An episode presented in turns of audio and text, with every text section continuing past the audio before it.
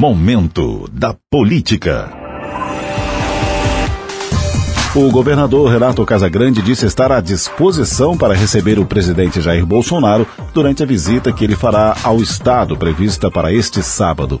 A previsão é que o presidente Jair Bolsonaro chegue no sábado pela manhã e participe de uma motociata na Rodovia do Sol.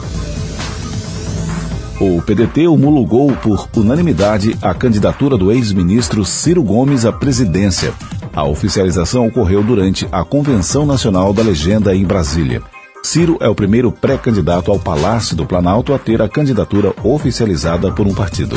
Ele disputará as eleições presidenciais pela quarta vez. Nas outras três, não conseguiu chegar ao segundo turno.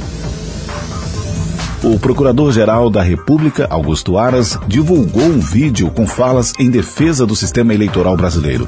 Ele diz no vídeo que, nas eleições deste ano, quem for eleito será empossado e, ainda que na posse presidencial, não se repetirá o 6 de janeiro dos Estados Unidos, quando apoiadores do ex-presidente Donald Trump invadiram o Capitólio.